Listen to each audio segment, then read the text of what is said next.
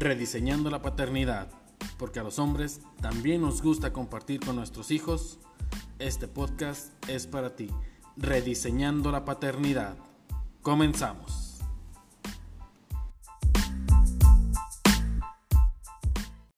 ¿Qué tal amigos? ¿Cómo están? Bienvenidos a Rediseñando la paternidad. En esta ocasión nos venimos a visitar un buen amigo, un gran pediatra. eh, lo conozco ya hace tiempo. Ha sido el pediatra de mis tres hijos. En especial he vivido la experiencia con él en la parte de, de mi niña Constanza. Y estamos aquí el día de hoy en su consultorio. Agradecemos que nos, nos haya recibido aquí, nos haya aceptado. Carlos Arce, bienvenido, gracias. Gracias. ¿Cuál bienvenido? Al contrario, gracias por, por, permitir, por permitirnos aquí tu espacio. No, al contrario, siempre es un gusto y además de eso, pues una experiencia también, ¿no?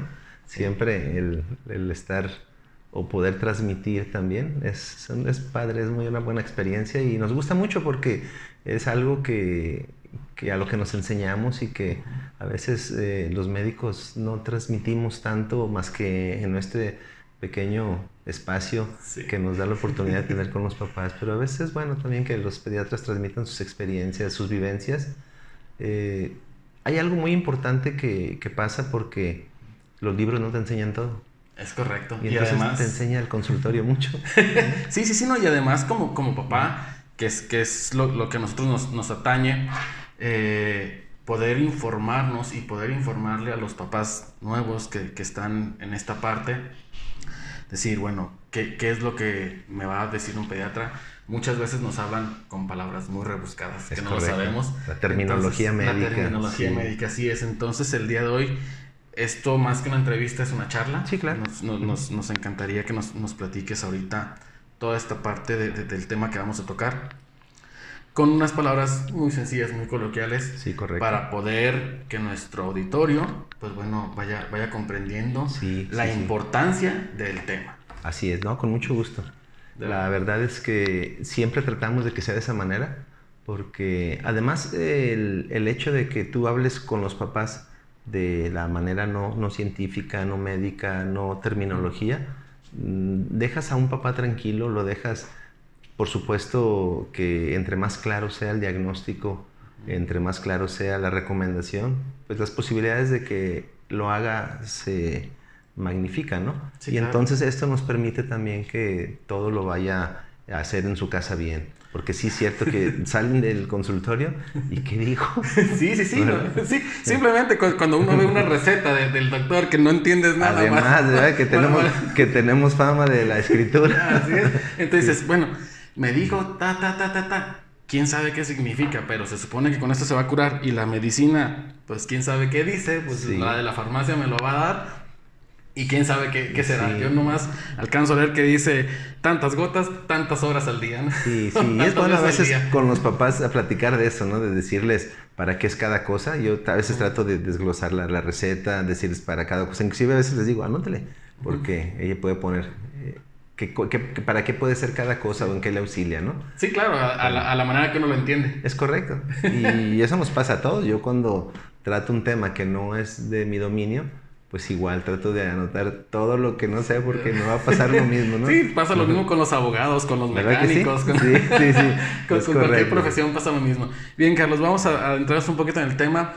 El tema que vamos a abordar es el mil días. Los primeros Los mil primeros días. mil días. Sí, es, un, es una definición curiosa, ¿no? Ajá. Esos primeros mil días porque uno pensaría que parten del momento en que nacen y le cuentas mil días de vida al niño y no.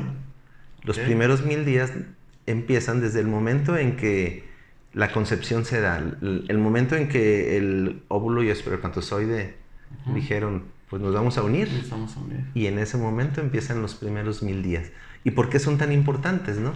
Porque es como si fueras a programar, Ok. hacer un- una especie de planeación de tu bebé en- a través de muchas cosas. No solamente es decir, ah, pues ya lo vamos a planear, vamos a comprar la ropita, vamos a empezar a ahorrar. No, no, no, no. no. Ok, sí, no, no, no, es, no es una planeación de, de planeación de vida y va a estar en tal universidad y luego Sí, va a meter no, a tal escuela. Por eso o sea, esta- este concepto de la- del tiempo se da desde que la concepción está hasta los primeros dos años de vida.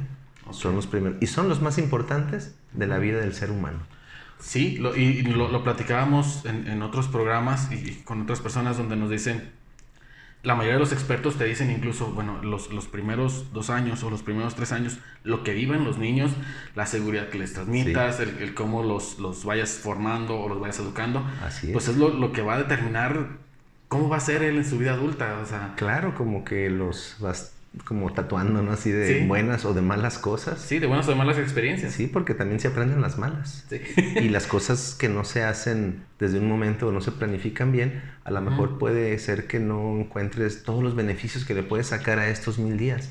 Porque en realidad, si los aprovechamos, deberíamos de, de hablar de que pudiéramos tener menos obesidad, menos niños diabéticos, menos alergias, por ejemplo, ¿verdad? Un tubo digestivo que se defienda mucho mejor. Y es curioso que uno dijera, pues, ¿cómo desde, desde tan pronto, no? Sí, desde antes de que nazca, ¿cómo es que ya debo estar planeando esa parte? Claro. Y, y que realmente no nos hablan generalmente de eso. Normalmente no. nos, dicen, ok, a ver, este, tu bebé tienes que tomar como mamá, a lo mejor sí las vitaminas, el ácido fólico, etcétera, y una alimentación sana o regular, que no subas tanto de peso pero no nos explican que es más por un beneficio para el bebé que para la mamá. Es correcto. Y luego después de ahí nace el bebé y nos dicen, bueno, pues tienes que tener citas con el pediatra cada determinado tiempo para ir viendo cómo va evolucionando.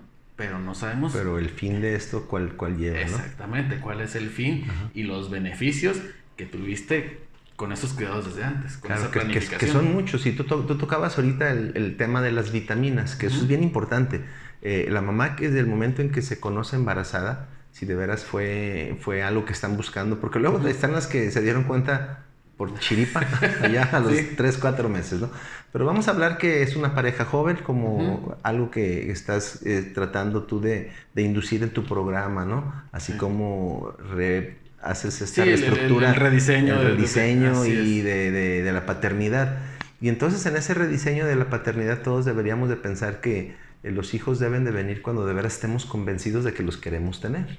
Así es. Yo creo que sería, lo, sería lo ideal, sería lo ideal, ¿no? Cuando ya estás totalmente convencido y que ya tienes esa plena conciencia que a lo mejor ya desde antes te nació el amor sí, correcto. porque si, si no tienes ese amor por los hijos de verdad es muy complicado. Que no venga a ser una carga, que no venga a ser un, un conflicto entre pues el, lo económico ahorita no está bien, eh, no está bien la relación de pareja, no está bien todo eso. Entonces probablemente eh, en, este, en este concepto sí valdría la pena recomendarles a los papás, pues que de veras se unan y cuando ya estén ellos seguros de todo, ahí empiecen a planear a su primer bebé, o si ya tienen uno, pues al segundo, para que no tengamos hijos también solamente por tenerlos, porque me gustan los niños. Sí. Y te haces de muchos niños. Sí, que, era, una, era un concepto que se tenía en, las generaciones anteriores, ¿no? Claro. O sea, ah, es que tiene que estar embarazada y tengo que estar teniendo chiquillos, chiquillos, chiquillos. Sí, era una y tenían 15, 20 hijos. Pero ya no. Aparte ahora la vida es difícil. Sí. Es cara es complicada en muchos aspectos de tiempo, distancias y en muchas cosas que ahora vemos y que yo creo que si lo hiciéramos de esta manera, probablemente pudiéramos eh, tener eh, hijos más sanos. Que eso es lo que se trata, ¿no? Papás felices con hijos más sanos y que todo fluyera bien. Todo Y entonces se embarazan, obviamente la concepción empieza y en ese momento, ¿qué tiene que hacer la mamá, no? Primero morirse de felicidad, porque, porque ya está sí, exactamente, ya, se dio el producto que planificaste. Sí, claro. Y no lo deben de dejar así porque en ese momento tienen que ponerse en manos de su ginecólogo para ver sobre todo temas muy específicos. El peso de la mamá y la alimentación, lo que ella coma va a repercutir para toda la vida de su bebé. Para toda la vida. Para toda la vida de su bebé lo que haga ella. Vamos a poner ejemplos, ¿no? Si la mamá es muy dada a comer mucho, porque luego llega un tiempo donde les da mucha hambre, ¿verdad? Hay otras que no, hay otras que al contrario, pierden el apetito, inclusive tienen, tienen reacciones adversas en el embarazo, como hay, hay, un término eh, que, que, se llama hiperemesis gravídica, que este término para definirlo son señoras que vomitan mucho. Vomitan y vomitan. Entonces tienen problemas de alimentación y todo el embarazo, los famosos achaques y cosas de ese tipo. Bueno, pero estamos pensando que no, que no es este el caso y que las mamás empiezan a comer mucho y desbordan de manera importante la cantidad de carbohidratos, de grasas, de proteínas que deben de tener. Y entonces ellas, ellas empiezan a ganar mucho peso, ¿va? Tienen sobrepeso durante el embarazo y eso va a repercutir en el bebé. Para tener dos cosas fundamentales, sobrepeso del bebé y la posibilidad de que se desarrollen diabetes mellitus. Los niños sean diabéticos. Que nazcan ya diabéticos. No, o que la desarrollen después. Como que genéticamente ya empiezan, ya empiezan a ellos a, tener esa carga desde ese momento. O sea, uno pensaría que el niño... Por la mala alimentación de la mamá. Por la mala alimentación de la mamá. Y eso está bien demostrado, científicamente, esto está demostrado. Por eso, por eso hablamos de los mil días como los más importantes de la vida y empiezan aquí, no empiezan al nacer. Ok. ¿Verdad? Qué, porque, lo, que comentas, perdón, porque normalmente, bueno, sabemos esta parte de, ah, es que el antojito, las, el comercial famosísimo, ¿no? De las enchiladas a las 3 de la mañana, de tal lugar, no sé qué.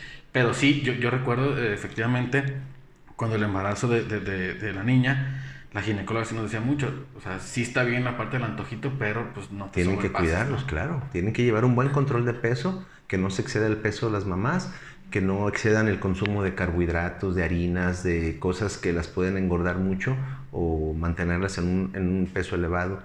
Y luego vienen las otras, aquellas que pueden, por ejemplo, desarrollar problemas alérgicos y que también se presentan. Por eso tenemos ahora cada vez más niños alérgicos. Sí. sí la, la, población en cuanto a alergias respiratorias y asma va, va en incremento porque probablemente muchas cosas empezaron desde aquí. Y particularmente aquellas mamás que tienen contacto con el humo del tabaco o fumadoras activas durante el embarazo, que pueden hacer, entre otras cosas, niños alérgicos y asmáticos. Okay. Que, que, lo escuchamos mucho con así de... Es que es alérgico al medio ambiente. es alérgico al polen. al, polen y ya básicamente son alérgicos a, todos. A los ácaros y un montón de cosas. Pero es porque los expusimos a una edad muy temprana. Bueno, era tan temprana la edad que, no había nacido. Que todavía no había nacido, ¿no? Y fíjate cómo esto ya se demostró y está, obviamente cada vez se hacen estudios más importantes sobre esto, pero está bien documentado de la situación de, de, de, esta carga que empiezan a llevar los niños. Por eso es que son importantes los primeros mil días desde el embarazo. Desde, em, desde esa concepción, ¿verdad? Qué padre, ¿no? Después, obviamente, las mamás tienen, tú tocabas el tema de las vitaminas, tienen que recibir dosis muy importantes de ácido fólico, vitamina A, vitamina D, porque son importantes para el desarrollo que va a ir teniendo y la defensa, la autodefensa del bebé. Bien, bien importante. Entonces tienen que ir llevando ese control, el famoso control prenatal.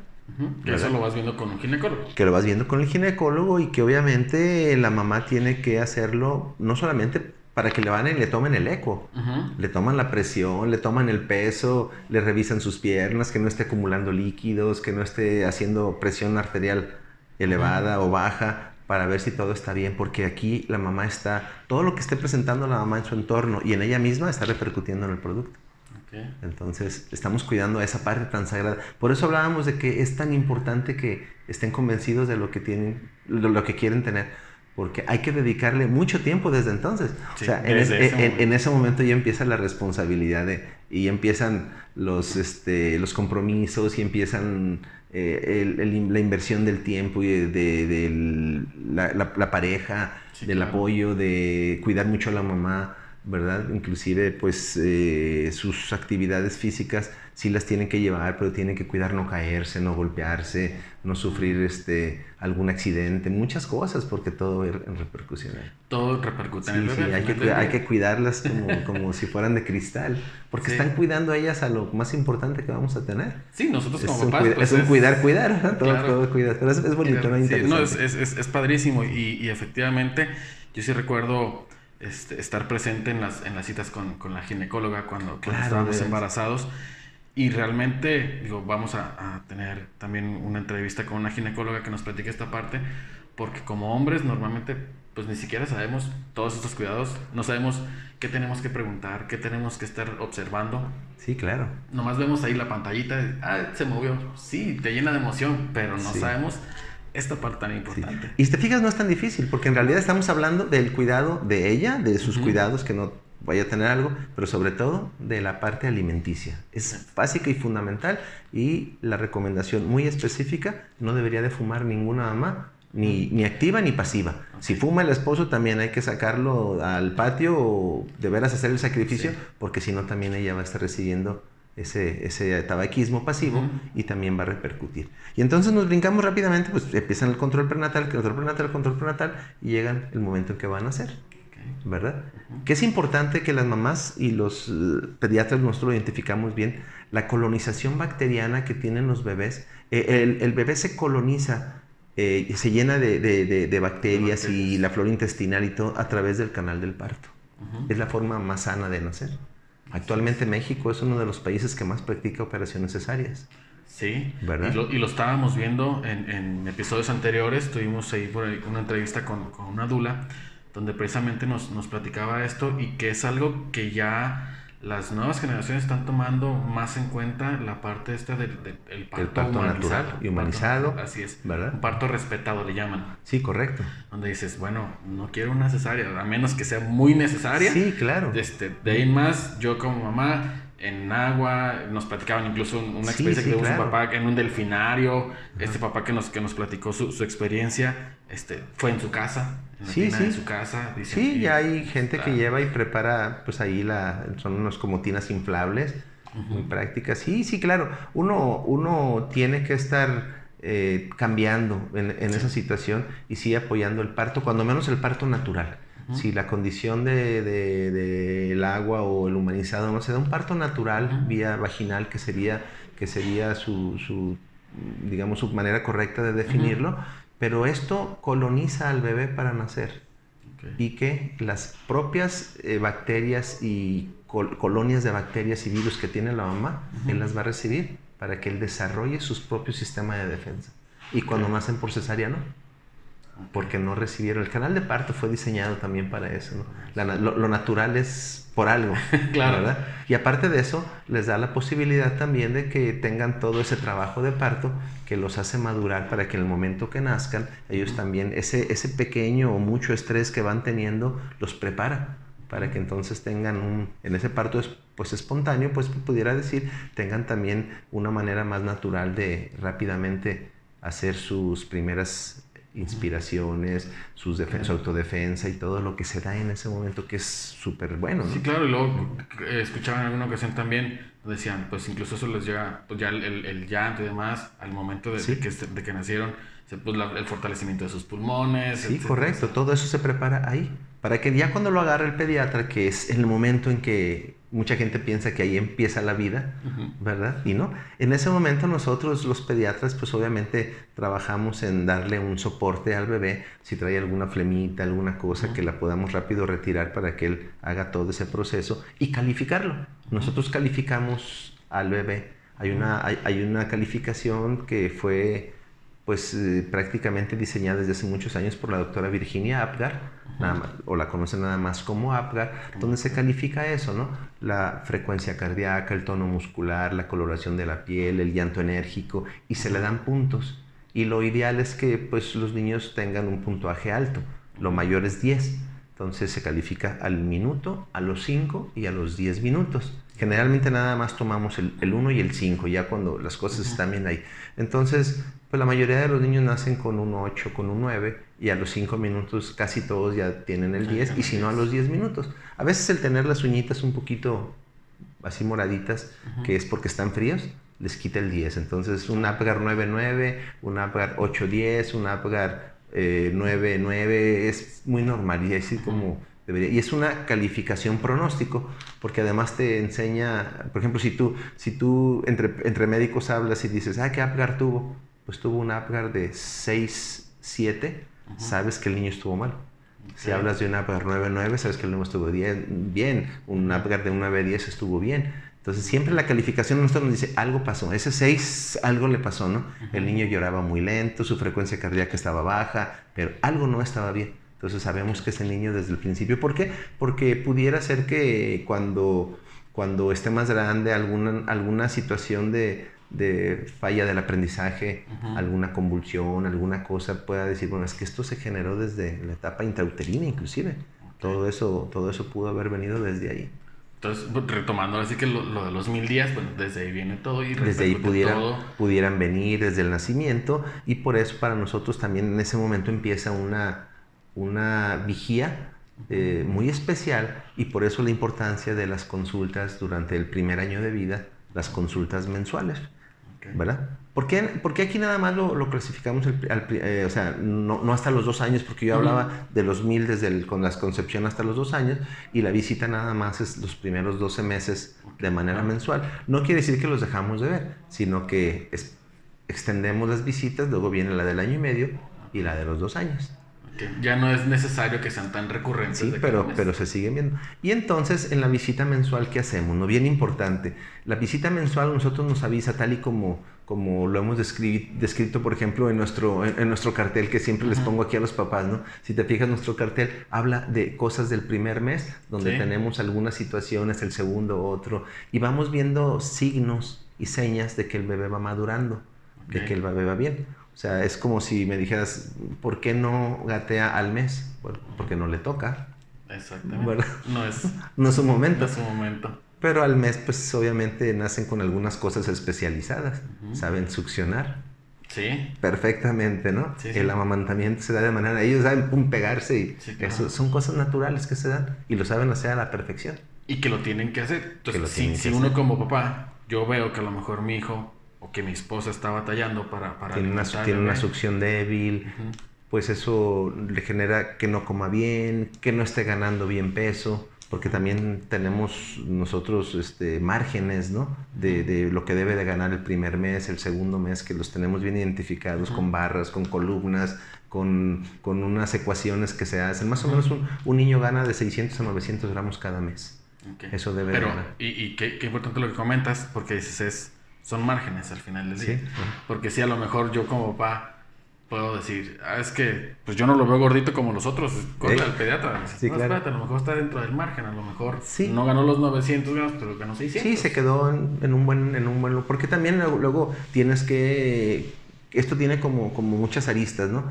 Pues no vas a pensar que tu hijo y el de tu esposa es igual al de la vecina que está chiquita y el papá es un flaquito y ustedes tienen físicamente otra estructura y son grandes y entonces pues los ven y por, porque están chiquito y ves a la mamá pues que es una señora chiquita y el papá también. Entonces la genética también la tienes que tomar en cuenta. O sea, mucho de esto tiene sentido común. No todo aplica como números, así como si fuera todo tan, matemático, no, no, todos van a crecer y van a desarrollarse igual y en los mismos tiempos. Todo. Y si le preguntas, oye, ¿y cómo era el abuelo? No, pues el abuelo más chiquito todavía. Entonces van jalando, van jalando cosas de la genética que, que son muy respetadas y que además tú las tienes que como calcular rápidamente, ¿no? Porque si no, sí, sí, algunos papás se desilusionan mucho porque no van ganando igual que el compañerito y es el primero de la fila. Eh, te ha, te ha pasado, ¿no? Algunas que fuimos a la primaria y que veíamos el chiquito y luego uno los de mero atrás, ¿no? Pero y, y aparte, y como papá también me ha pasado que estamos como muy preocupados comparando con otros niños. Ah, sí. Nos, nos, encanta como papás, nos, nos encanta estar comparando a nuestros hijos no es bueno, efectivamente, de verdad, no, es, nada bueno, no es nada sano, pero siempre estamos comparando, siempre estamos comparando, porque aquel ya empezó a caminar, o igual, estás en una reunión. Bueno, y, es que el mío ya empezó a gatear y Y yo creo que hasta se avientan unas de, vaqueros las, las mamás. Sí, sí, sí, Es que mi niño caminó a los siete meses. Luego dice, es que los, los, niños no, caminan a los siete meses. Pero bueno, se las pasas, ¿no? Porque sabes que es una. Así como que. ¿quién Es correcto, así como para que vean que el mío es el super niño. Pero en realidad no buscamos super niños, buscamos niños normales. ¿Verdad? Por eso es la visita para ir diciendo al papá, mira, el primer mes nos ganó muy bien de peso, en este mes ya tenía que sostener o no su, cabecita, tiene que hacer esto, tiene que balbucear, uno tiene que balbucear. cada mes nosotros les vamos viendo, es como una, es como un checklist que tú haces ¿verdad? Sobre todo, ¿no? Cómo está su piel, cómo están sus ojos, cómo está su partes de las fuerzas de su cuerpo. Hay, hay este, algunos reflejos naturales, ¿sí? La presión, la, la, prensión palmar, los niños agarran la manita o la plantar, que esos son hasta reflejos primitivos inclusive. y eh, cuando nacen los bebés los ponemos en una posición y parece que están caminando, se llama marcha primitiva. Ellos la tienen, pero luego la pierden. Pero el niño que no la tiene al nacer, algo anda o puede andar mal porque la tienen que tener, ¿no? Y entonces los ponemos así como, como a caminar y si lo hacen, dan como pasitos. Se llama marcha primitiva. Y el reflejo del moro, que, que parece que se asustan. Muchas, muchas abuelitas dicen, ay doctor, está asustado, ¿no? Es un reflejo. Tú lo dejas en la camita y hacen un reflejo natural. Y debe de estar. El que no lo tiene, está mal. Es un signo Entonces. Todos esos signos uno los va viendo y los va interpretando como normales o no normales. Si el sostén cefálico, un niño ya a los dos meses, pues ya sostiene la cabecita y ahí como... como- Sí, pero está el, como- que, está, como el que los lo leva- monitos de- está el que lo levantas y está como en gota de agua, que le llamamos. Ese niño trae algo, solamente por el hecho de no sostener la cabeza. Entonces, ¿qué revisamos? Pues revisamos el tono muscular, revisamos respuestas, revisamos el llanto, revisamos el llanto, ¿no? la fuerza del llanto nos avisa. Por eso a veces cuando, cuando están aquí, a nosotros nos gustan que llore, porque nos avisa, ¿no? Lo enérgico o no, que, que, que, que no lo hace. Por eso nos gusta a veces despertarlo. Nos avisa también, por ejemplo, la, la ganancia de peso y talla, que, que sí va de acuerdo a lo que esperamos. Y luego te da la oportunidad también platicar de ellos acerca del sueño, ¿verdad? Cómo son los periodos, eh, acerca de algunos eventos que esperan ellos, como el reflujo, que puede ser normal en algunos niños, que se angustian mucho los papás porque vomitan un poco cuando el reflujo es hasta esperado, porque es una inmadurez del tubo digestivo. Y entonces estás ahí. Pero ¿y el, y el cólico? ¿Qué pasa con el cólico? Bueno. que, es, que es algo que, que como papás también nos preocupa mucho Sí. y que lo escuchamos muchísimo porque Buena es, es, es- es un llanto del niño que identificas o aprende uno como papá a identificar que no es un llanto normal, es como con hay mucho muy de fuerza, dolor, sí. de dolor y que no lo conservas con nada. Sí, mira, y a pesar de eso, para, para nosotros el, el tema del cólico es un tema de discusión, es un tema de, de controversia, inclusive dar o no dar. Eh, es un tema también en el cual eh, nosotros, cuando menos yo en lo particular, siempre trato de decirles a los papás que tienen que descartar eh, unas cuantas cosas primero, ¿no?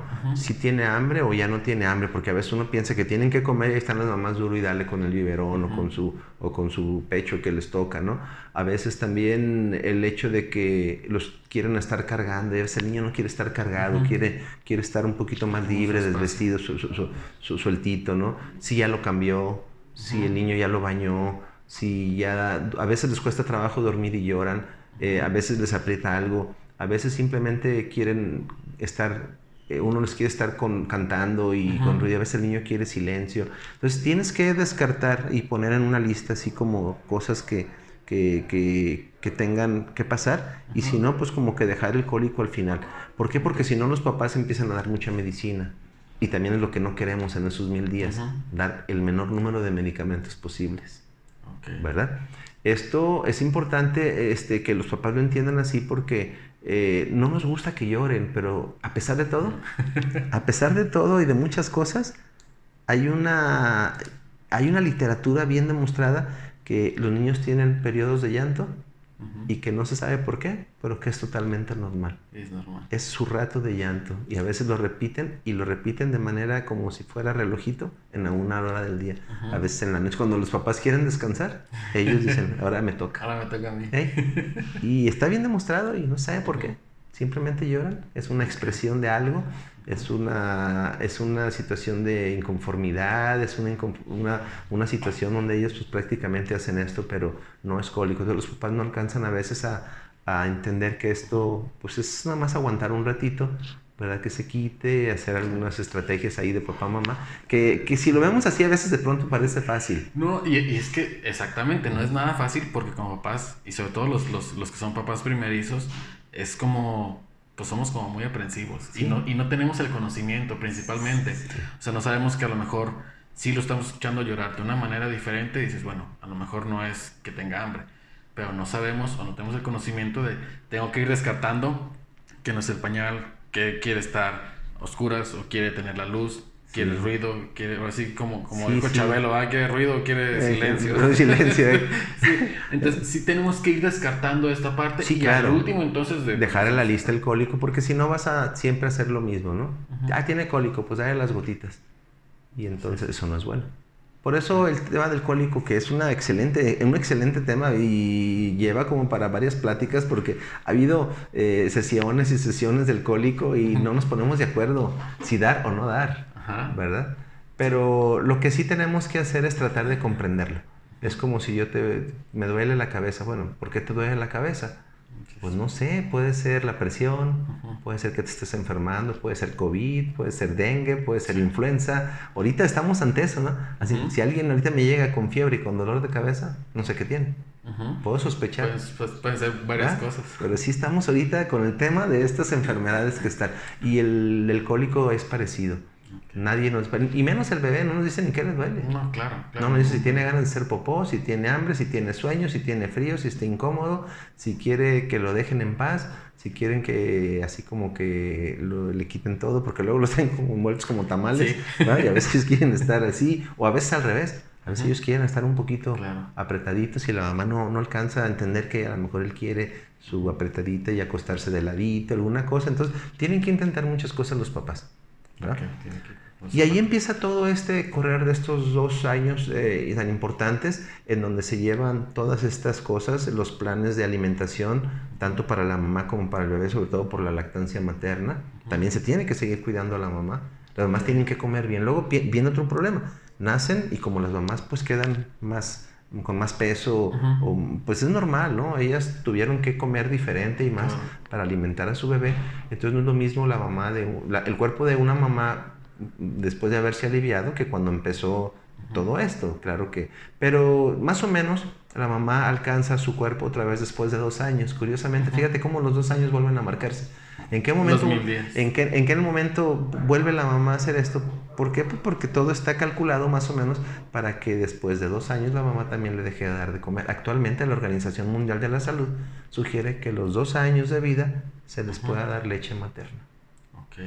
Interesante, ¿no? Sí, claro. ¿Por qué? Porque luego dicen, no, no sirve, es pura agua. Claro que sirve, un montón de beneficios que lleva la leche materna. No, y ahorita hay muchas campañas en, en, pro de, de, de, Sí, claro. Tienes que lactar, o porque, Porque sigue sirviendo y sigue siendo, desde el punto de vista nutricional, el estándar de oro. Es el más importante. El máximo, no hay otro. O sea, ninguna leche va a poder igualar a la, a la materna. Simplemente porque es una leche viva, es una leche que trae células, trae anticuerpos y vivos y vienen recién de su mamá y vienen para... Es como si te la tomaras, imagínate, y que la leche se bañara toda, pero fuera oro, ¿no? Como una leche dorada. Todo lo que entra al, cuerpo del bebé va a servir.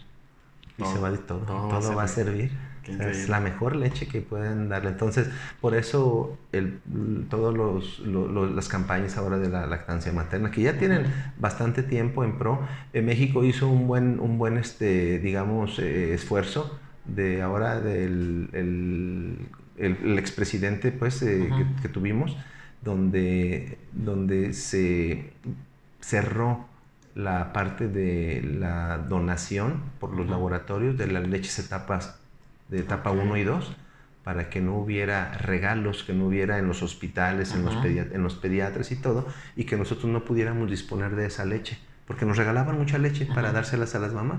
Entonces, pues... Se nos más cómodo. Y ahora no. Digo, sí, sí, está, sí están a la venta en puntos, en puntos de venta, en farmacias, pero ya no. A los laboratorios les prohibieron esta parte, exactamente para que las mamás no, o, y los pediatras tuviéramos esa iniciativa también y como que recuperáramos mucho los beneficios de la lactancia materna y recomendarla más. Como que vamos en, en, este avance de, como sociedad, vamos regresando a lo natural. Es correcto. Y lo natural sigue siendo lo más, lo, lo, más bonito y además lo, más, lo, que, lo que da más beneficios entonces seguimos con esas, con esas visitas y seguimos con esas visitas y luego pues acuérdate que desde el nacimiento también hay aplicación de vacunas. Ahora podemos identificar enfermedades que antes no identificábamos del nacimiento. Está un estudio que se llama tamiz, el tamiz metabólico, que es un, es un, examen de sangre ampliado, pero luego eh, empezó a ver que esto era muy importante porque el tamiz lo que hace es como filtrar y descartar actualmente cerca de 76 enfermedades pero también hay un tamiz auditivo para ver si los niños no vienen sordos o traen disminución de la agudeza auditiva. Hay un tamiz oral para ver si viene bien todo lo que viene siendo su paladar, sus encías, su deglución. Hay un tamiz cardiológico y hay un tamiz oftalmológico. Entonces ahora podemos saber si nuestro hijo no trae un montón de cosas y no son estudios que le causen ningún problema, ni son radiaciones, ni son nada, simplemente se hacen con algunos, algunos aparatos y unas técnicas, pero no son radiaciones, no son ultra, ultrasonido, no es radiación, perdón, no son tomografías, ni resonancias, ni estudios radiográficos, algo que recibe el bebé que le pueda dañar. Entonces, eh, ahora tenemos la oportunidad de saber, por cuando menos, que mi hijo no trae todo esto, no es sordito, no es porque luego llegaban a la, a la, a la primaria y no, no, y no aprendían. Y se daban cuenta que no aprendían y que no hablaban bien y le decían, no, es que está chiqueado o tiene... Pues no es que no oía bien. Claro. Y su problema era auditivo. Claro. Tú, digo, tú conoces el, el, caso de, de Constanza. A, a, mí se me hizo tan, tan increíble cuando nació, bueno, nace prematura. ¿Sí? Y le hacen un estudio para ver si... si sí, unos potenciales. Es, en, en, en, los ojos, ¿sí? para, para ver si se estaba desarrollando, si no estaba desarrollando... Ay, se me fue ahorita la... la la, ¿Glaucoma? La no, no, no. La no, retinopatía. Retinopatía. Sí, la retinopatía del Así prematuro es. por la cantidad de oxígeno que recibió. Así es. Sí, los, los prematuros reciben una cantidad muy exagerada de oxígeno. Hablo exagerada uh, en comparación a lo que recibimos acá, pues es, un, un, son, es oxígeno directo porque si no, ¿cómo compensan su problema pulmonar? Así es. Pero conllevan el riesgo de, de hacer la retinopatía del prematuro. Sí, entonces sí, sí, se me hizo así como muy increíble esta parte donde dices, como ya a esta edad tan prematuros, ¿Sí? tan, tan chiquitos, ya existen los estudios para Sí, poder determinar que no vayan a desarrollar una ceguera o alguna cosa. Es, Así es es, correcto. es. Inclusive ya hay cirugía para esto, ¿no? Porque, pues obviamente, cuando se empezó a dar eh, el, el problema de, de recuperar a los prematuros con más tiempo, tipo como la que tengo aquí que nace con Ah. 550 gramos, ¿verdad? Imagínate, pues, cómo, cómo, Sí, cómo claro. estaba. Pues son niños que duran mucho tiempo en la incubadora y se empezaron a dar cuenta que había esos problemas y entonces, pues, habría que darle solución. Entonces aparecen Así es. también las cirugías. Una Así cosa te lleva a otra. Pero entonces seguimos hablando del recién nacido sano, de la importancia que como papás es esa visita, esa visita que, sí, que tiene que seguir siendo, desde mi punto de vista, de- de- debe seguir siendo conyugal, ¿no? O sea, Sí. como que todos vayan a la, a, la, a la consulta, porque es muy bonito ver a los papás participar, no solamente a la mamá. Sí, pero fíjate, Carlos, aparte de, digo, tú como, como pediatra lo ves y dices, bueno, me parece muy bonito que vengan la pareja y, y estén este, al pendiente de, de los bebés, pero como para el final del día, pues es tu chamba estar informado Sí, y a lo mejor claro. la mamá está escuchando una cosa, pero a ti te surgió otra duda, Sí. que a la ella no surgió, o viceversa, y entonces, oye, pero a ver, ¿por qué la vacuna me deja la cicatriz? Así es. Las de esas cicatrices que tú Sí, sí, y, la- que, y la- que yo nunca, no, no me acuerdo ni qué vacuna es, pero tú la tenías. Era de la tuberculosis. Así como que dices. ¿y por qué esa me deja cicatriz? Bueno, es una, es una, es una respuesta natural de esa vacuna, ¿verdad? Sí, sí, claro, pero no lo sabemos. Y muchas veces ni lo preguntamos siquiera. Sí, claro. Porque también, desgraciadamente, nuestro sector salud, nuestro.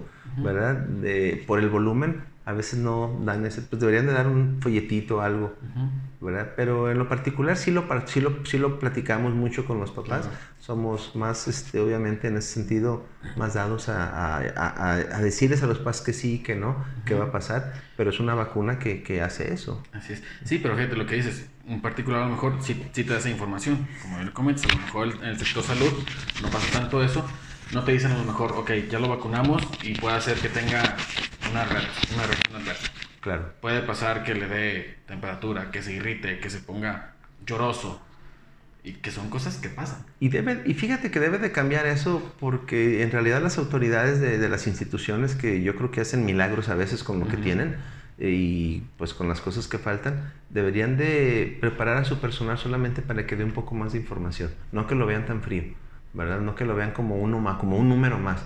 No, no es un número más, es un niño que viene a pedir o un papá que viene a, a solicitar, ¿verdad? Alguna situación o de enfermedad y que busca el que sanen a su hijo o alguna cosa preventiva como serían las vacunas, ¿no? Pero que también, como tú dices, ¿no?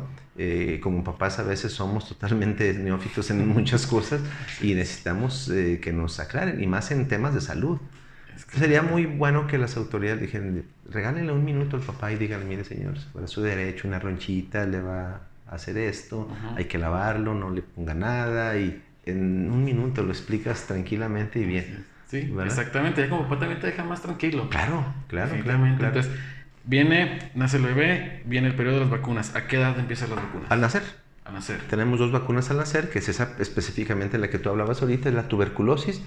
Más o menos para que la identifiquen los papás, es esa que hace una reacción, se pone en los niños sobre el brazo derecho, se pone en los primeros cinco días de vida y es una que tiende entre las tres semanas y los tres meses a haber una erupción. Aparece así como una espinilla con pusecita por dentro que, que drena y supura y pues se sella, sella y luego vuelve a hacerlo y a veces lo hace dos o tres veces y deja una marca de por vida. Y tenemos que atender esa heridita, esa... esa... Sí, con agua y jabón hay que estarla lavando hasta que no selle bien. Tarde, en sellar. ¿Por qué se pone en el brazo derecho? porque internacionalmente había dos vacunas que hacían marca, la del brazo derecho y la del brazo izquierdo. La del brazo izquierdo era la viruela, pero se dejó de poner porque la viruela es una enfermedad que se erradicó. Y entonces se dejó de poner, pero esta se quedó como parte de, de, la, de las vacunas sobre el, brazo, sobre el brazo derecho, ¿no?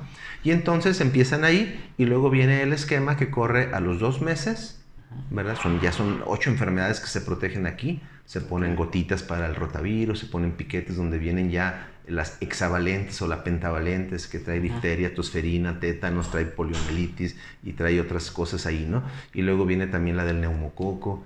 Y, y el 2 el 4 y el 6 son muy parecidos. Si, si, los papás se vacunan en el sector salud, prácticamente se van a acordar que son tres inyecciones las que se les ponen más las gotitas. Salen como coladeras los niños. Pero así se ponen ya, y así se les quema, pero se protegen mucho. son buenas vacunas. Hay que aclarar que las vacunas del instituto son buenas, no son malas, son muy buenas. Y, más allá de, que sean del instituto o no, digo, hoy... hoy o del sector salud, ¿verdad? Hoy, hoy vemos también una una cierta tendencia, una cierta oleada de decir, es que las vacunas no son buenas. Sí, también hay esa tendencia, ¿no? Desgraciadamente el tema de, del que hablas está muy activo. Yo creo que ahora con esto que está pasando y que se van a dar cuenta que en el momento en que llegue la vacuna para lo del coronavirus y se pueda detener la enfermedad, mucha gente se va a dar cuenta de lo importante que es las vacunas. Lo que, lo que sí yo estoy convencido es que la única estrategia médica que yo conozco que de veras erradique o detenga enfermedades son las vacunas. No conozco otra. Puedo conocer algo que cura. Una infección en la garganta, una cirugía que te cura un apéndice o algo, es curativo, y, pero que controle enfermedades a nivel mundial, no hay otra, las vacunas. Y si tú recuerdas, por ejemplo, cuando estabas más chico veías a mucha gente que se enfermaba de sarampión, mucha gente que si, si ya no tenemos eh, muchos eh, que vemos en la calle, pero mucha gente que tenía una extremidad corta, ¿Sí? enfermos de polio, ya no vemos casos de polio. ¿Y esto por qué es? ¿Por vacunar o por no vacunar?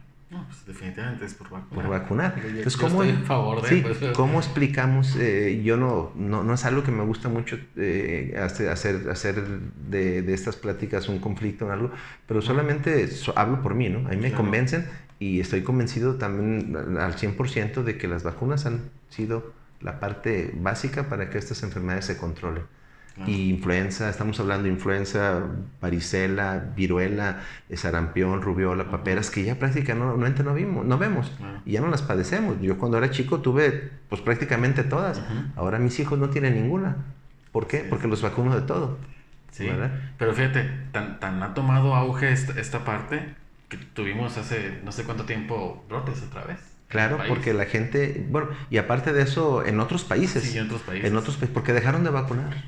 Porque creyeron que ya no era necesario y México no ha dejado de vacunar. Y hemos tenido en México algunos brotes muy pequeños que rápidamente se hacen los cercos sanitarios. Un cerco sanitario es que si tú detectas aquí en la colonia un caso o dos de alguna enfermedad, rápidamente el sector salud empieza a vacunar cuadras a la redonda. O donde estuvo esa persona. Y empiezan a hacer campañas de vacunación para acercarlo, por eso se llama cerco sanitario. Y entonces lo hacen así para tratar de que no se expanda y se disemine y el caso, el caso índice de esa persona que se identificó, pues lo están monitoreando, sus familiares también y todo para ver si no se sale de ahí. Pero particularmente hubo unos de sarampión que venían por allá de Italia, porque dejaron de vacunar. Sí, qué importante. Entonces, y retomando el tema de los, de los mil días, entonces, viene la parte de las vacunas y luego, ¿qué tenemos que estar supervisando? ¿Qué tenemos que estar revisando? aparte de las vacunas, el crecimiento y el desarrollo, que es el, esquema ese que, que, que, les presento. Que vaya ganando el peso, las medidas. Y que, vaya, haciendo lo que le toca, lo que le toca de acuerdo a su edad, ¿no? Eh, desde el sostén cefálico, desde el empezarse a sentar, voy a hablar de cosas que a los papás les gusta oír. Ah, ya se empezó a sentar, ¿no? ¿Verdad? ¿En qué momento empieza a decir sus primeras monosílabas? ¿Verdad? ¿En qué momento se pone en posición para gatear? y en qué momento gatea, porque no es lo mismo, ¿no? Y no es lo mismo decir, ah, mira, ya parece como que se para y se agarra del, del barandal y se pone a parar, porque a veces ni es bueno que, que, caminen antes de gatear. Entonces, las etapas nos van diciendo a nosotros que el niño va bien o que se está retrasando, ¿verdad? La ganancia del peso, ¿verdad? Y revisamos muy particularmente esas cosas porque nos van diciendo si el niño va bien o, va mal. Luego también damos asesoría nutricional, en qué momento empieza y no empieza a comer y con qué empieza a comer, porque también ahí se desarrollan otras alergias cuando les dan de comer lo que no les toca. Fíjate, algo que a mí me sorprendió mucho cuando, cuando el nacimiento de, de Constanza, eh, yo no, no tenía el conocimiento, no les podías dar agua, o no se les puede dar agua a un bebé. Sí se les puede, pero no es necesario. No es necesario. Sí, se les sí yo, yo recuerdo que fue así como que un día, no sé por qué se me ocurrió que, ay, como que está haciendo calor, algo así, y le iba a dar agua. Y, no, no, no, espérate, es que no, y, no se les debe dar agua a los bebés. Sí, se les debe, sí se les puede dar, es, no está contraindicado, porque finalmente la leche la preparas con agua. ¿verdad? sí, claro. No hay sí, la leche materna pues trae agua. Sí, pero si tú no, si tú le complementas o, o las mamás que no dan, que no dan lactancia materna, pues tienen que preparar esa leche en polvo con agua. Finalmente se les puede dar. Pero no es así. Lo que pasa es que la leche puede, el agua puede ocupar un lugar en el estómago que era el de la leche y nutricionalmente no tiene nada que ver una con la otra.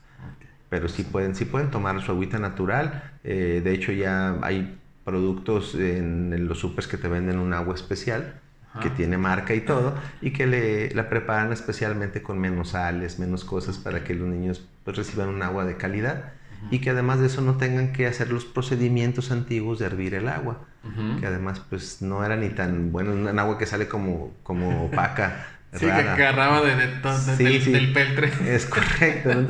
pues esta agua ya te la dejan así, no es necesario a, hervirla, pero sí pueden hacerlo. Y entonces revisamos todo eso para ver si va bien en su ganancia de peso, en sus vacunas, en su crecimiento y desarrollo, en todo lo que le corresponde revisar mes con mes. Por eso es bien importante ese primer año, porque nos lleva a una situación a los 12 meses de lo que debe de ganar de peso. Nos lleva a una situación en los 12 meses de que si pasó por todas las etapas que debió de haber pasado, ¿no? Hasta el momento en que empieza a caminar. Nos lleva a la etapa también de la dentición, en qué momento los dientes tienen que aparecer. Es un tema bien, bien chistoso lo de los dientes, porque luego los papás dicen, ay doctor, tiene seis meses y todavía no le salen los dientes. Pues no, no, no le deben de salir. La mejor edad para que salgan los dientes, curiosamente, es al año. ¿Por qué? Los dientes, eh, mientras estén guardaditos en sus encías, no les va a pasar nada. Si salen pronto y los bebés toman fórmulas maternizadas, también tiene dulce esa leche y, hace una caries del biberón. Entonces desarrollan caries del biberón. Pero luego las que no, los que no, y, se alimentan de puro seno materno, les empiezan a morder muy fuerte a las mamás, porque los niños hacen una presión, no, no, no mastican, muerden. Y entonces, pues las mamás muchas veces eh, renuncian a la lactancia porque hasta les sangran su piel. Sí, claro. ¿verdad? Le lastiman tanto que sangran. Entonces es mejor que no salgan ya cercano al año. Ya cuando los niños van a empezar a masticar, porque el proceso de la masticación, no del morder, el proceso de la masticación donde cierran y, hacen movimientos diferentes, se da a partir del año. Por eso antes del año los niños solamente toman leche y papillas. ¿A, qué, ¿A, qué, edad son, empiezan las papillas? A los, pueden empezar a los 4, a los 5 o a los 6, dependiendo. Hay, hay escuelas diferentes, ¿no? Eh, inclusive hay escuelas donde dicen leche materna hasta el año de vida. No aplica mucho para México. México actualmente la mayoría sobre todo porque nosotros dependemos también mucho de guarderías, ¿verdad? Tú sabes que yo también apoyo a una guardería, ustedes este, fueron también papás de guardería y empezamos a los seis meses de edad con las dietas. Pero todo eso tiene que ver con todo el proceso del desarrollo. No solamente es que se me ocurrió que lo tenía que hacer, no. Hay criterios de madurez, que son signos que el bebé te da donde ya sostiene la cabeza, donde ya gira la, cabeza, donde ya se puede defender más en caso de un atragantamiento y donde verás ya él está desde el punto de vista eh, de madurez y también la madurez intestinal, preparado para recibir alimentos que no son pura leche. Sí, claro, porque de igual manera nos, nos, nos van diciendo ¿no? la, parte de decir, que inicias con las papillas, pero inicias con ciertas papillas. Sí, claro. No, no, le avientas tampoco. No, no, no. Cuando yo empecé pediatría empezábamos a los dos meses. Y yo todavía me tocó muchas veces eh, atender gente que empezaba su dieta a los dos meses y les daban huevo. Entonces empezaron a desarrollar muchas alergias. porque el huevo es alergénico, ¿no?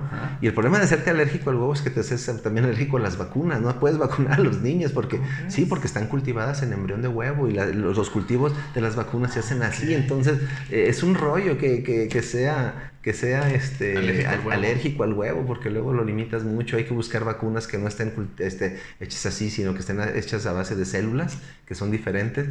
Pero bueno, todo eso. Entonces fuimos recorriendo, luego ya nos fuimos a los cuatro meses y por fin quedó a los seis meses. Ya tiene, ya, tiene mucho tiempo a los seis meses y antes de los seis meses pura leche. Y si es de la mamá, pues mil veces mejor. ¿Verdad? Qué mejor. Entonces vigilamos también eso, damos asesoría nutricional para que pues las mamás reciban en, en, ese momento pues la mejor propuesta de qué comer y de qué no comer.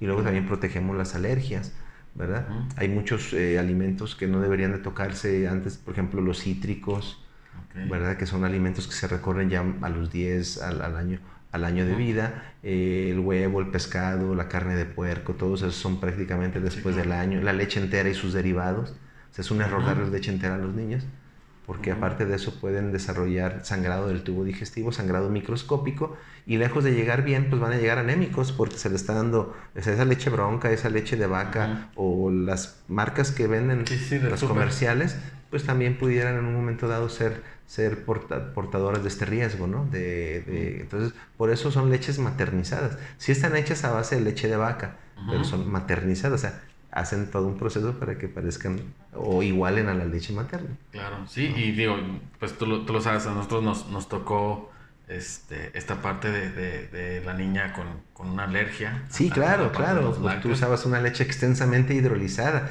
usabas una de las leches más complicadas que había hasta para comprarla. Sí, ¿verdad? sí, definitivamente. Hasta para encontrarla, pues yo me acuerdo que cuando yo tenía la oportunidad de conseguir, rápido le hablaba a Argentina, porque sé que, y luego una leche cara que aparte los papás se enfrentan a situaciones económicas bien severas, cuando tienen un problema de alergia. Entonces, si lo pueden evitar desde el momento de la concepción a través de no exponerlo, de una planeación. De una planeación, van a tener muchos beneficios porque es pura prevención. Todo esto que estamos hablando no tiene más que un aspecto preventivo. Si te fijas, no tiene otro, otra cosa. No estamos dando medicamentos, estamos dando, diciéndole a los nuevos papás y todo, ¿sabes qué? Planealo bien y desde que te vas a poner de acuerdo con tu pareja, decir, oye, pues vamos buscando el bebé, ¿no? Y buscarlo es así como... Y ahorita me surge la duda, Carlos, en, en esta parte de, de, la, de la planeación. Entonces, es recomendable que si yo soy, tengo mi pareja y ya queremos embarazarnos, acudir con un pediatra para esta planeación. No necesariamente, porque pudieran consultarlo con sus médicos de cabecera, con la ginecóloga. Con la ginecóloga que va a ser la que les va a ir llevando de la mano. Eh, y si de pronto el ginecólogo, porque también esto es más del área de pediatría, no está así, pues sí pudieran consultar o tener una asesoría, ¿verdad? Con algún pediatra, aunque sea ahora pues vía remoto, vía quien maneja esta parte de la planeación de los, de, los mil días. que es muy, pero también lo pueden consultar ahora en el internet. Sí. San Google todo nos dice. Sí, no, no, tú pones ahí, ¿verdad? Importancia de los primeros mil días de vida y ahí te dan muchas recomendaciones nutricionales, qué hacer, qué no hacer. Eh, se meten con el tabaco, se meten con el alcohol, se meten con el ejercicio, se meten con eh, el descanso de la mamá, eh, el control prenatal, las vitaminas. O sea, hay, hay, un, montón de temas que, que, que, van a ver ahí y entonces los papás pueden hacerlo hasta vía ellos como parte de, un, de una iniciativa y no exactamente de ir a consulta. Y están ahí. Y fíjate, y qué importante, de verdad, si es, si es que nos tenemos que documentar y si nos tenemos que informar, porque precisamente hoy día las nuevas generaciones pues ya buscan esta parte, ya cada día, como, como lo comentabas al inicio, cada, vez existen menos niños, menos embarazos, las parejas se embarazan a una edad más avanzada. Sí, ahora no están queriendo tener hijos. Exactamente, ya, ya, no, ya, no, quieren tener hijos. Y, y, es parte de lo, de donde surgió a lo mejor este proyecto, donde yo decía, escuchaba pláticas y, con los hijos adolescentes y otros chamaquitos por ahí que, que platicábamos y demás, y yo no voy a tener hijos. O lo ves, yo, yo lo veo en mi negocio mucho, donde, donde en el ramo inmobiliario, donde hoy día un, super, un fraccionamiento se desarrolla para pensando en, en, en, un, en un mercado que no tiene hijos, en un mercado que tiene mascotas. Correcto. Entonces Sí, ya, ya, Como ya- que ahora la mascota es más importante Sí, en sí, algunos, sí, en algunos países. En, en algunos países. Y, y las nuevas generaciones van muy enfocadas hacia allá. Y, y parte de donde yo, donde yo decido eh, iniciar este proyecto era decir, es que una mascota jamás te va a dar lo que te da un hijo. Para nada. Jamás en la vida. Jamás vas a sentir ese amor, el escuchar, te amo papi. Jamás Sí, una claro. mascota. Un abrazo, un beso, Exactamente, su un abrazo, un beso, claro, claro. Sí. Jamás te lo va a dar una mascota, pero de igual manera sí existe una gran responsabilidad. Y creo que muchas veces, a lo mejor es a lo que le tememos. Sí, claro. que sacamos Estoy seguro que es por esa, ahí. Esa, esa- el saber esa responsabilidad que implica ser papá, Sí. donde dices, ya no es como antes, yo soy papá y yo aporto el dinero a la casa No, no, no, y me desaparezco nada, el fin de semana. nada. No, no, para nada. No, no, o sea, como papá ya, ya tienes que estar informándote, a lo mejor platicando con tu pareja y decirle, oye, vamos planeando, vamos planificando, oye, estoy leyendo a lo mejor aquí en la computadora, en Sí. internet, que dice que el peso es tal, lo adecuado. Sí, claro. O este, que una persona embarazada de tales rangos de estatura y demás, su consumo es de tantas calorías. Sí, sí, claro. Es, es informarnos, es Sí, una responsabilidad. Llevas una asesoría nutricional o una si tú ves que estás así aumentando mucho, pues vas con tu ginecólogo, oye, estoy subiendo mucho. Y Sí, pues claro. paralelo a eso puedes llevar una, porque Claro. ya hay asesoría nutricional para embarazadas también. Sí, sí, sí. Y sobre todo es tiempo, Carlos. Sí, es Sobre tiempo. todo es, es, es mucha inversión de tiempo en los hijos, es mucha inversión de tiempo. Y No, a no, veces es lo, que, es lo que menos, es lo que más decimos que no tenemos.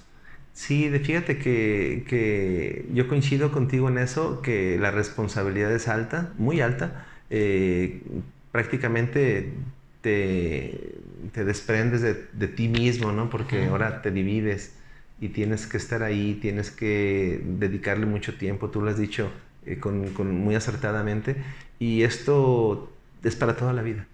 Pero está bien padre. Sí, claro, claro, es para toda la vida porque finalmente, pues eh, también te das cuenta que es la extensión de, de tu vida a través de tus hijos y que puedes ver sus logros, sus proyectos y todo y eso hasta como abuelo te va a dar felicidad después porque luego ellos pueden tener un hijo y tú ves a los abuelos vueltos locos por Sí, sus claro. niños. Pues la vida está hecha de esos momentos, ¿no? No todo es... No todo es libertad, no todo es no quiero hacer esto, no todo es diversión. No, también el compromiso es bonito. Sí, definitivamente. Y es, y es, es bonito incluso venir al pediatra. Sí, O sea, también. Se disfruta, Sí, te sí, lo sí. juro, se disfruta. Yo sí. Puedes, puedes verlo de, de- de diferentes ángulos, a lo mejor. O sea, lo puedes disfrutar el hecho de decir, ah, me siento bien orgulloso de Sí. ir al pediatra a su, a su cita mensual y que me diga, ah, ya ganó tanto de peso, Sí, ya creció claro. tanto. Sí, ya logró los cuatro puntos. Sí, ya logró sostener la cabeza. Y, Y es que como sientes- papás nos sentimos como que nuestra calificación fue buena, Sí, ¿verdad? claro, claro, claro. Es en claro. ese checklist. Pero y de igual manera, a lo mejor es, es un pediatra con el que no has hecho mucho clic. Y tienes que estar al pendiente. A ver qué es lo que le está haciendo, cómo le está moviendo, no lo vaya a lastimar. O una niña, y puede uno imaginarse. No, no, y, y- además no- nos toca, por ejemplo, a veces ser el, digamos, el que detecte cosas, que, que mucho va por ahí, ¿no? Sí. O sea, estamos hablando del niño que va bien, pero. ¿qué pasa ese niño que de pronto llega y lo ves que no está desarrollando, que de pronto trae un soplo, que se está enfermando mucho, que ya hizo una neumonía donde no debe de hacerla y donde dices, es que esto anda mal, no gana peso y trae un problema en los riñones y cosas así, ¿no? Entonces, este, en ese momento, no, sola- no todo es color de rosa en esta área, donde también le tienes que decir y, y explicarles a los papás con una serie de, de- de, aparte de los términos, con palabras que para ellos les puedan, eh, las puedan entender, pues, pero Ujú. no los ofendas, no los lastimes y que les puedas dar el sentido de la importancia de lo que pudiera estar teniendo el, el Ujú. niño y que es a veces como pediatras es una de las cosas más difíciles que, que Con empatía. sí, eh, eh, aparte de la empatía, las noticias esas que no quieres dar, Sí. Que no quieres dar y que las tienes que dar porque las estás encontrando. Claro. ¿verdad? Y es tu compromiso, porque a eso vienes. Y Sí, yo, yo- claro. yo estoy seguro que todos los papás que vienen aquí, pues quisieran que yo les dijera que todo está bien. Pero cuando no está bien. También queremos que nos digan. claro. Así, así.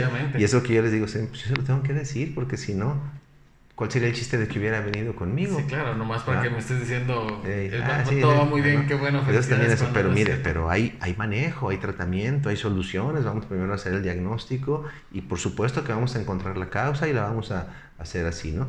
Entonces, e, esa parte también es muy bonita cuando ves a, al niño enfermo y luego ya lo ves recuperado y luego ya viene después o, que, o que llegó con un problema de una apendicitis y el papá lo ves, pobrecitos las caras que traen, porque pues obviamente hay que operarlos y todo, pero ya a los cuatro o cinco meses lo ves corriendo otra vez, dices, valió la pena, ¿no? Todo, todo el haberlo curado, el haber hecho el diagnóstico a tiempo, el haber dado la solución en ese momento este, que, que, era la adecuada. Y para eso, pues para eso te entrenaste y para eso también es lo que nosotros tratamos de servir. Sí, claro, y como papá también, pues esto, hasta eso te hace sentir bien. Sí. Una paternidad, o sea, el hecho de decir, wow, o sea, tuve la, la, la responsabilidad de estar acudiendo al pediatra mes con mes a, sus citas como tenían que ser, que logramos detectar a, tiempo esta enfermedad, dijo, y ya la superamos, ¿no? Sí, claro. Y, hoy día ya lo vemos, ¿no? A lo mejor hasta en los carros, así, la, la felicitación, y ya superamos tal, ¿no? Hoy es la, la última cita y no sé qué.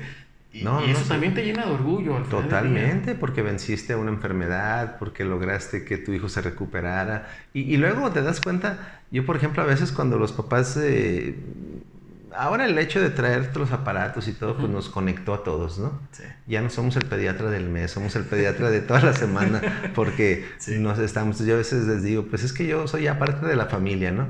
Porque te hablan, te graban, te traen con el FaceTime, doctor, te mandan videos, te mandan, estás ahí en la casa de los papás y bueno, te das cuenta que el compromiso que adquieres al, al momento de esto no es para cada mes, es para cada que se necesite ya ahora. Sí, definitivamente. Y aparte, y vuelvo al, al punto que, que, te comentaba hace rato, muchas veces somos muy alarmistas los papás, entonces ya, lloró, ya lloró diferente, déjame correr con el pediatra. Sí. Entonces ahora mejor déjale echar una llamada, ¿no? Una llamada y le tomo unas fotos y mira, trae estas ronchitas, trae esto, o hizo esto, y ya, pues uno más o menos lo interpreta. Pero sí nos ha ayudado mucho a, a hacer las cosas más rápido como todo, pero sí nos ha tenido que involucrar a los pediatras en también en dedicar más tiempo a lo que viene siendo la atención, la respuesta, el celular, la llamada, el WhatsApp y todo, pues ahora también nos tienen a nosotros bien, bien involucrados en esto, ¿no? Sí, claro, y que como padres debemos también entender esa parte, ¿no? De que a lo mejor, pues sí, todo el mundo dice, siento que mi hijo está enfermo o yo me siento enfermo y, y quieres una solución inmediata. Sí. Y debemos de comprender, y de verdad, esto que no se le pasa a nadie, eh, que dices, pues a lo mejor está consultando a otra persona, a lo mejor está atendiendo un parto, a lo mejor está haciendo una operación, y si no me está contestando en el momento, sí, sí, claro. debo de comprender. O a veces está uno en casa con su familia y, a veces pasa, ¿no? Que tratas pues siempre de contestar, pero también a veces se nos da pues el, el así como que el, el, el estar tienen el, derecho el, estar, el estar pegado al celular todo el tiempo, ¿no? Pero la verdad es que lo adquiere uno, pues es que esta carrera así es, es, es una carrera de compromiso. ¿Verdad? El que no está comprometido con esto, pues en realidad no está en el lugar exacto. Pero Tienes que estar bien comprometido. de verdad, es, es, es, increíble. Yo te conozco, pues, y, y hacemos mucho clic, y por eso los, los, niños los seguimos teniendo aquí contigo. Pero sí, yo te puedo platicar la experiencia donde un pediatra, cuando la, niña recién nació, no tuvo, pero ni tantita empatía. O sea, dices, sí, tú, tú, platicabas ahorita, dices, tengo que dar la noticia mala, y, y busco la forma pero yo recuerdo cuando la niña recién nació prematura y luego nos decían, a ver, es que yo fui quien entró primero a, a verla y a conocerla y pues con la ilusión del mundo y no sé qué, a pesar de que sabía pues que, que nació prematura, ¿no? Y entonces llega el, el, el médico, el, que pasa a hacer la visita y de repente así de, ah, es niña, sí, ya le dijeron cuánto nació, cuánto pesó y no sé qué, a qué hora nació. Y, ah, sí, ya, y súper feliz. Y ya le dijeron que va a tener, va a ser esto, esto, esto, por tal enfermedad, tal enfermedad, tal enfermedad, tal enfermedad, tal enfermedad muy probablemente no viva, ¿eh? Porque muchos prematuros no viven. ¿Sabes cómo me sentí en ese momento? Destrozado. O sea, yo quería llorar, te lo juro. Sí, sí, claro. Entonces todavía salgo de, de, la visita con la niña y paso a la camilla donde estaba mi esposa.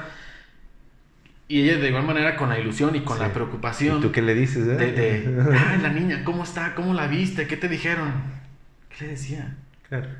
¿Qué decías? Ella está sufriendo sus dolores. tú, tienes, que, tienes que hacer un escudo así, dar otro enfoque y sí, pues decir pues, Pero te lo juro, me salté a llorar. Y pues es que básicamente el hijo de la chingada me dijo que la niña se va a morir. Sí, sí, claro, y que no era justo porque en realidad no sabía. Y mira, vela, yo la vi ahora y...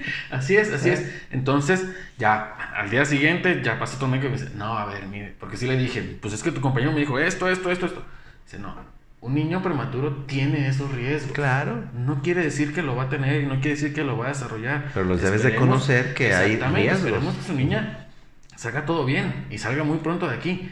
Pero es nuestra obligación informarle los riesgos que existen. Bueno, ah, es diferente, que me lo digas de esa manera. Porque riesgos hay en todo. Yo te vendo un coche y te digo, mira, hay riesgo de que se te ponche una llanta, de que se te descomponga y de que te choquen y de que te lo roben. ¿Estás de acuerdo? Ah, pues llévate tu coche, ¿verdad? Sí, sí. O sea, no los desconoces. Y así también, o sea, hay riesgos porque es prematura, porque es esto. Y estos pueden ser, pero obviamente, pues para eso está aquí. Para eso está en este hospital, ¿no? Para eso está en este cunero o en esta terapia intensiva, porque exactamente son lugares de alta especialidad para atender esos casos. Entonces ya te dices, bueno, pues yo sé que tiene riesgos, pero estoy donde debo de estar. Claro, claro, pues sí. La recomendación, amigos, es que busquen un, pediatra con el que hagan match. Sí, sí, sí, sobre todo eso, ¿no? Y que yo creo que los papás sí, sí tienen que también, este, no solamente saber elegir, que también ellos le platiquen y le pidan esa, esa atención. No solamente es hacer la receta y eso, ¿no? Que también ellos eh, tengan el derecho, porque también esto es un derecho cuando tú estás ya eh, con tu pediatra, tienes el derecho de preguntarte, porque finalmente también este, pues el pediatra recibe honorarios por esa situación y creo que debe, debe de ser de esta manera. Carlos recíproco. De verdad, muchas gracias por esta plática. No, al contrario, es un tema que da para mucho, pero cuando se ofrezca estaré, estaré al pendiente. no, vas a ver que vamos a seguirte molestando muy seguido. Y lo que se ofrezca, siempre, siempre estaré. Claro, Carlos, muchas gracias. No, al contrario. Carlos Arce. Carlos, ¿dónde atiendes? A ver, platícanos. Bueno, aquí, aquí es mi sede, es eh, el Hospital Arista, estoy aquí siempre, es un lugar que me gusta mucho estar, es mi pasión, los niños son mi pasión y trato siempre de, estar, este, en este lugar no salgo mucho porque en realidad tengo muchos compromisos aquí, es el Hospital Arista, como te decía, y pues con mucho gusto estaré toda la vida. Perfecto. Amigos, muchas gracias. Lo saben, Carlos Arce, búsquenlo aquí en el Hospital Arista. Es un gran médico, lo conozco, lo puedo recomendar ampliamente. Y no dejen de seguirnos en nuestras redes sociales, Rediseñando la Paternidad en la página de Facebook, en YouTube, Rediseñando la Paternidad. El correo electrónico es rediseñando la paternidad gmail. Y Instagram también ya estamos por ahí en Rediseñando la Paternidad. Nos vemos en la siguiente. Gracias.